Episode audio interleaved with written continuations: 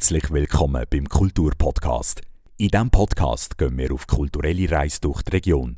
Du lernst spannende Geschichten und Orte aus deiner Heimat kennen. Viel Spaß beim Radio Summer Night Kulturpodcast. Für die heutige Folge vom Kulturpodcast bin ich in Schloss Lenzburg die Einhornausstellung anschauen. Der Samuel Studer hat mich auf eine kurze Reise zur Geschichte vom Einhorn durchgeführt und hat mir über die einzelnen Ausstellungsstücke mehr verraten. Aber wie sich die Ansicht vom Einhorn in den letzten Jahrhunderten verändert hat, das erzählt er jetzt selber. Also, äh, vielleicht zuerst die Ausstellung, die haben wir gemacht auf Anfangs ähm, die Saison, also auf 1. April ist sie aufgegangen. Und wir haben eigentlich hier in diesem Zimmer äh, immer kleine Ausstellungen, die wir jährlich oder alle zwei Jahre äh, neu machen. Sonst haben wir ja im Schloss Tourausstellungen und äh, hier haben wir also Wechselausstellungen. Und als Thema haben wir eben jetzt Einhorn gewählt. Das hat eigentlich verschiedene Gründe. Ein Grund ist, äh, dass es heute sehr populär ist, vor allem bei Kindern. Es taucht fast überall auf, äh, hat aber auch zusammen mit dem Regenbogen eine Bedeutung so ein bisschen ja, in der Subkultur und äh, von dem her haben wir es sehr spannend gefunden. Wir haben dann, äh, herausgefunden, dass wir auch Objekte bei unserer Sammlung haben und haben zusätzlich noch Leihgaben genommen äh, von anderen Museen, wo wir dran haben können zeigen, wie die Geschichte von dem Einhorn vom Mittelalterbesitz etwa abgelaufen ist. Und wir starten jetzt mal hier beim Mittelalter. Und das Spannende ist eigentlich, dass bereits im Mittelalter das Einhorn sehr populär war. Wir haben äh, dann eigentlich unhinterfragt die Idee, dass es das Tier gibt. Das heisst, niemand hat sich gedacht, ja, das Einhorn gibt es nicht, sondern es ist allen klar gewesen, das Wesen gibt es. Und es hat eine Diskussion darüber gegeben, welche Bedeutung das es jetzt hat, oder die Bedeutung hat sich verändert. Einerseits ist immer das Bild da gewesen, dass es sich nicht fahren und dass es sehr ein wildes Tier ist.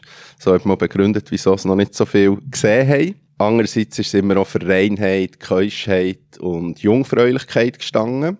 Und so hat es dann sehr schnell äh, religiöse Bedeutung bekommen. Das heisst, es ist eigentlich ähm, gestanden für Gott oder für Jesus und darum taucht es häufig auch ähm, im religiösen Kontext auf. Wir haben hier zum Beispiel ein frühes Beispiel aus unserer Sammlung. Das ist ein Bachstein, also ein Stein aus einem Haus. Und zwar ähm, hergestellt ist er im Kloster St. Urban und war ist er in Zofingen im St. Urbanhof. Und darauf sehen wir jetzt sehr so eine frühe Darstellung von dem Einhorn äh, in diesem äh, klösterlichen, christlichen Kontext. Durch das Mittelalter und in der frühen Neuzeit hat sich dann äh, die Bedeutung immer mehr auch gewandelt. Also ein Teil, was es auch bekommen hat, ist, ähm, dass es häufig als Wappentier gebraucht worden ist. Das sehen wir hier, ähm, zum Beispiel auf dem Wappen von Familie Hagenbach aus ähm, Basel. Oder wir sehen so hier im Hausbuch von den Herren von Halwil, äh, das Schloss Halwil gehört ja zum Museum Aargau. Und äh, die haben im 16. Jahrhundert das Hausbuch gemacht, das sie ihre Familie vorgestellt haben. Und da ist eben auch die Turnierszene drin. Und wir sehen da zwei ähm, Ritter, dem Einhorn ähm, auf dem, als Schmuck auf dem Helm. Wo man ihm dann eigentlich am meisten antrifft, und das ist die Bedeutung, was im Spätmittelalter, in frühen Neuzeit bekommen hat, auch einen christlichen Kontext, ist in Verbindung mit der äh, Jungfrau Maria, wie wir sie hier sehen, auf dem Wandteppich. Das ist eine Leihgabe vom Stadtmuseum Rapperswil-Jona. Und das ist schon früher die Idee gewesen, das Einhorn ist eben so wild und lässt sich nicht zähmen und eigentlich lässt sich es nur durch eine Jungfrau fahren. Und durch das ähm, ist es dann äh, verbunden worden mit, ähm, mit der Maria, die ja als Jungfrau Jesus geboren hat. Und ähm, da sehen wir jetzt eben auf dem Bild, also das Ganze stellt äh, Hortus Conclusus dar, das ist so ein Paradiesgarten. Und alle die Elemente auf dem Bild haben ähm, eine gewisse Symbolik. Und zentral ist eben hier die Maria mit dem Einhorn äh, auf ihrem Schoß. Genau, also das hier, da sieht man, da wird es eigentlich gejagt, das Einhorn. Das ist der, ähm, der Engel Gabriel mit verschiedenen Hunden, die probiert zu jagen und äh, es findet dann eigentlich bei ihr Zuflucht. Und so ist eben die Verbindung mit Keuschheit, mit all diesen Sachen, die man mit der äh, Maria verbindet. Das ist also so ein bisschen der erste äh, Teil. Ein weiterer Teil, wo wir jetzt hier kein Objekt dazu haben, was aber auch wichtig ist, ist, weil eben das Einhorn ja so angezogen wird von dieser Jungfrau, haben dann auch äh, Männer, also sogenannte Minnesänger.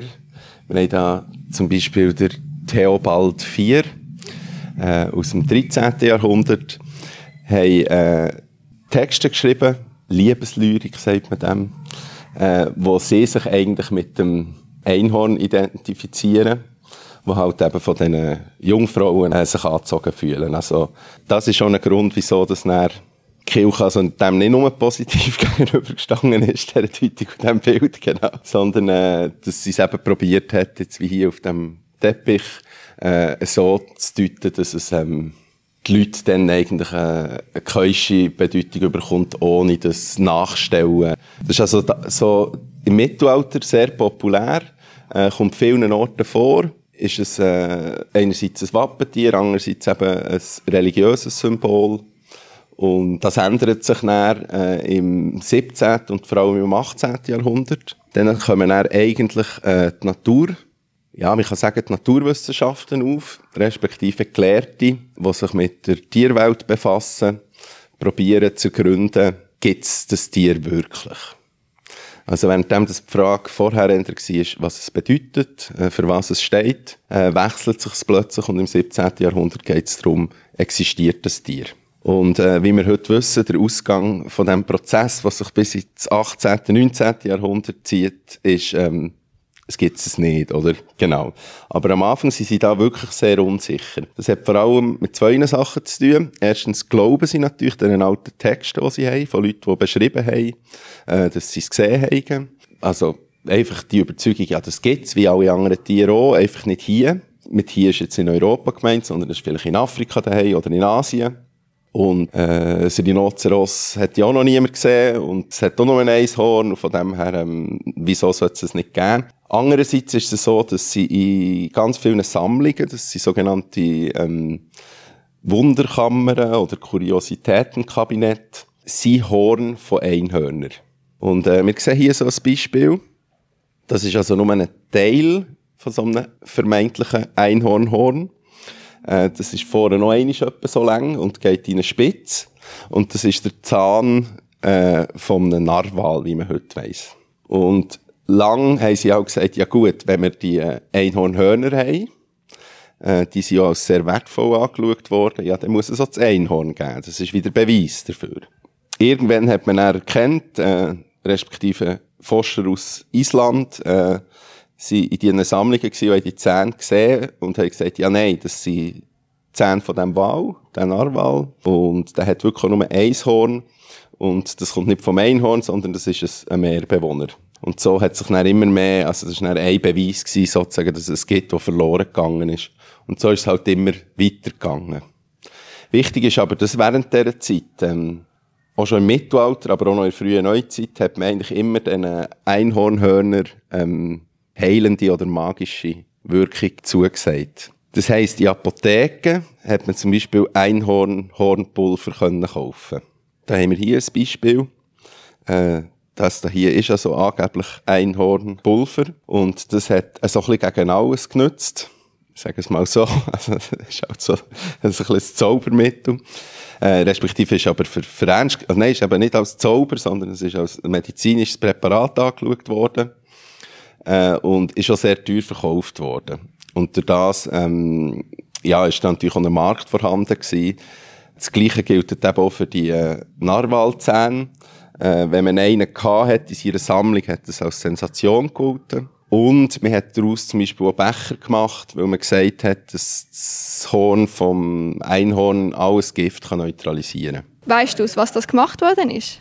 Wir haben jetzt das Pulver, das wir hier zeigen, nicht können untersuchen. Es ist aber so, dass es grundsätzlich drei verschiedene sättige Pulver gegeben hat. Das eine ist eben aus dem Narwalzahn gemacht worden. Äh, da hat man auch vom See- oder Meer-Einhorn geredet. Das andere ist aus dem sogenannten gegrabenen Einhorn gemacht worden. Also so fossiles Einhorn, das man gefunden hat. Und äh, das waren eigentlich versteinerte Mammutzähne, die man zu Pulver gemahlen hat. Und als letztes Pulver hat es lustigerweise auch noch das echte Einhornpulver gegeben. Das heisst, da sieht man schon ein bisschen mehr gewusst, die zwei anderen sind irgendwie nicht so richtig echte Einhorn. Und aus was das gemacht worden ist, weil wie wir heute wissen, hat es kein echtes Einhorn gegeben, ähm, kann man nicht sagen. Und sehr häufig hat da sicher auch ein Apotheker einfach etwas zusammengemischt und hat es sehr teuer können verkaufen Also das heisst, äh, das ist so hin und her gegangen in dieser Zeit zwischen Forschung, wie wir sie heute würden verstehen, wo immer mehr eigentlich Belege dafür findet, dass es das Tier auch nicht gibt. Und andererseits äh, Ökonomie oder am, in den Apotheken vor allem, wo eigentlich an dem Ganzen profitiert und äh, Geld verdient. Ein wichtiger Gelehrter in diesem Kontext ist der Konrad Gessner. Äh, der ist von Zürich. Der hat von 1516 bis 1565 gelebt. Und was wir hier von ihm sehen, ist sein Tierbuch. Äh, er hat das auf Latinisch geschrieben, das ist aber dann sehr schnell schon auf Deutsch übersetzt worden. Und dort drinnen hat es äh, Beiträge zu allen möglichen Tieren. Und unter anderem kommt eben auch das Einhorn vor. Und bei ihm ist es jetzt so, er sagt nicht, dass es es nicht gäbe oder dass es ein Fantasietier sei, aber man merkt, äh, er ist doch eher kritisch, dass es wirklich existiert.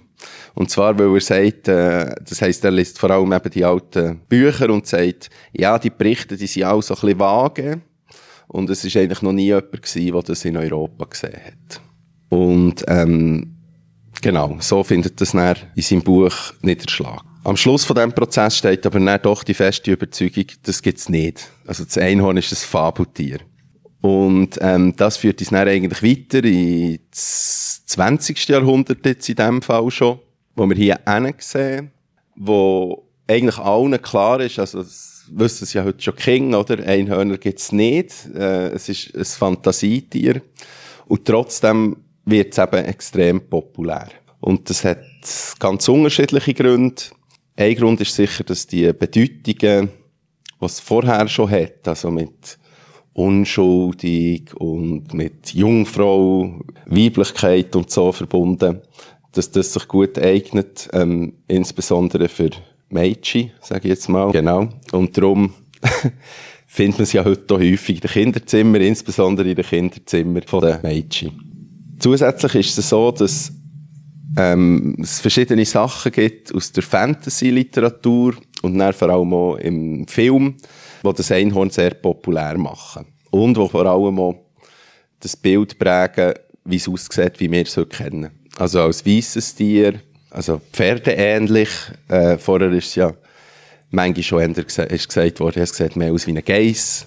Dort beim Bild vom Gessner sieht man, also es ist jetzt nicht so elegant, es ist eher so ein bisschen bodenständig. Äh, und das hat sehr stark zu tun mit dem Film äh, The Last Unicorn oder Das letzte Einhorn wo in den 80er Jahren rausgekommen ist, 1983, wo auf ein Buch zurückgeht, wo im 68 geschrieben worden ist und dann verfilmt worden ist, wo wir hier das Plakat davon sehen und eben sehen, wie das Tier ähm, ja, die Form hat, wie wir es heute eigentlich immer kennen. Also ganz weißes Fell. Ähm, was es jetzt hier noch nicht hat, ist ähm, die äh, Regenbogenmähne, die es dann immer hat oder sehr häufig hat.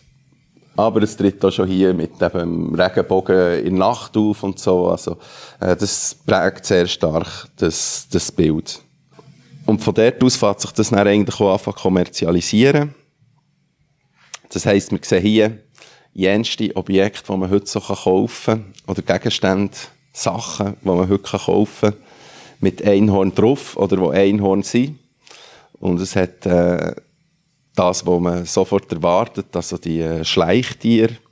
Es hat aber auch ausgefallenere Sachen, wie zum Beispiel das da in der Mitte ist äh, für Hunde, so ein Kautier. Äh, es hat ähm, zum Beispiel das bedruckte WC-Papier, das ich sehr spannend finde, dass es enorm teuer ist für WC-Papier. Also scheinbar längt wenn man ein Einhorn draufdruckt und man kann WC-Papier ich glaube, zwei Rollen für 10 Franken verkaufen. Äh, also es hat wirklich halt doch ein bisschen diesen Charakter. Äh, wir sehen aber jetzt so, dass es immer mehr eben noch für Erwachsene äh, gebraucht wird. Also da haben wir jetzt zwei Produkte, die sich eindeutig an Erwachsene richten. Einerseits äh, ein Gin, und andererseits Kondom. Das ist also so ein bisschen äh, das, was heute ausgemacht worden ist. Es gibt auch Produkte, die wegen dem Einhorn drauf einen wahnsinnigen Hype ausgelöst haben. Vor allem über Social Media. Zum Beispiel die Rittersport-Schocke, wo dann, ähm, wo sie rausgekommen ist, äh, sofort ausverkauft war und dann noch das zweite Mal aufgesetzt worden ist. Also es war eine Spezialedition und wieder ausverkauft war und wirklich auch unter Sammlern gehandelt wird. Und auch wir haben jetzt nie eine von diesen Packungen bekommen. Das heisst, wir haben einen Rittersport geschrieben, ob sie nicht noch einfach leere Verpackungen haben und die haben uns dann noch eine können schicken für eben die Ausstellung. Das ist so die Sache, wo, ja, wo einfach so extrem ein Hype war und immer noch ist. Spannend ist eben noch, also wenn man jetzt schaut, wo das angefangen hat, so die ersten Darstellungen oder die ersten, wie soll ich sagen, oder etwas vom ersten, was wir gefunden haben, sind Bilder von einer Street Parade, wo sich Leute als Einhorn verkleidet haben. Oder es ist eben in der LGBTQ ähm, Szene eigentlich ein beliebtes Symbol, weil es häufig auftritt im Zusammenhang äh, mit dem Regenbogen, wo ja eigentlich eines von ihren wichtigsten Symbolen ist. Genau, also da sieht man eben, dass das eigentlich Entwicklung gemacht hat, also dass es in einer Subkultur angefangen hat und in der Fantasy-Welt angefangen hat und heute eigentlich in der Populärkultur angekommen ist und vor allem auch ähm, kommerziell genutzt wird. Und als visueller Höhepunkt der Ausstellung haben wir hier noch ein, äh, in Anführungszeichen, lebensgrosses Einhorn das ist ein Präparat, das ein Präparator aus Wettingen gemacht hat, der Walter Benz, schon anlässlich für ein anderes Projekt und das er uns zur Verfügung gestellt hat. Und das ist also in Wahrheit natürlich ein sehr helles, weisses, das ist nicht gefärbt, äh, Pony oder Kleinpferd, wo er mit der Reproduktion von eben so einem Narwalzahn als Horn versehen hat. Und das Spannende ist halt, dass das ähm, eigentlich die Leute sehr stark anzieht, insbesondere auch King. Einerseits, weil es ein Einhorn ist, aber andererseits, glaube ich, auch wegen dem Effekt, den man in jedem naturhistorischen Museum hat. Weil jetzt zum Beispiel ich, der Angst vor Rösser, kann eigentlich nie ein Ross von so nach anschauen, wie da alles aussieht. Und äh, hier kann ich das machen. Und weil es ein Einhorn ist, ist es halt noch, noch einmal äh, spezieller. Wieso haben die so eine Absperrung rundherum müssen machen? Also was wir hier sehen, ist ja das lebensgrossen Einhorn. Und wir mussten die Absperrung müssen machen, weil sehr viele Besucher, insbesondere natürlich Kinder, sich haben nicht nur streicheln das wäre noch eine, sondern haben auch ein Andenken davon mitnehmen und haben vor allem hier äh, vom Schwanz einzelne Haare ähm, ausgezogen und die mit heimgenommen. Und darum ist es leider nichts anderes übrig geblieben, als ähm, die Absperrung zu machen, sodass zumindest die kleineren Kinder nicht mehr daran herkommen. Die Ausstellung läuft übrigens noch und ist sicher ein Besuch wert. Ich bin aber natürlich nicht nur da, um die Einhornausstellung anzuschauen, sondern auch zum mehr über das wunderschöne Schloss zu erfahren. Für das habe ich mit der Historikerin vom Museum Aargau reden. Mein Name ist Gabriela Gehrig. Äh, ich bin Historikerin und arbeite für das Museum Aargau. Und zwar leite ich das Freiwilligenprogramm und arbeite als Vermittlerin. Das heißt, ich kenne mich auch mit der Geschichte vom Schloss Lenzburg recht gut aus. Willst du uns sonst mal etwas über Schloss Lenzburg erzählen und die Geschichte vom Schloss Lenzburg? Ja, sehr gern. Ganz kurz. Man kann natürlich Stunden darüber reden. Also Schloss Lenzburg ist schon an die 1000 Jahre alt ähm, ist gegründet worden von den Grafen von Lenzburg. Und von denen haben wir, der erste belegbare ist der Ulrich der Erste. Und genau, von dort aus ist dann weitergegangen. Allerdings sind die Grafen von Lenzburg, die die Lenzburg gegründet haben, schon Ende vom 12. Jahrhundert ausgestorben, nämlich mit dem Graf Ulrich IV.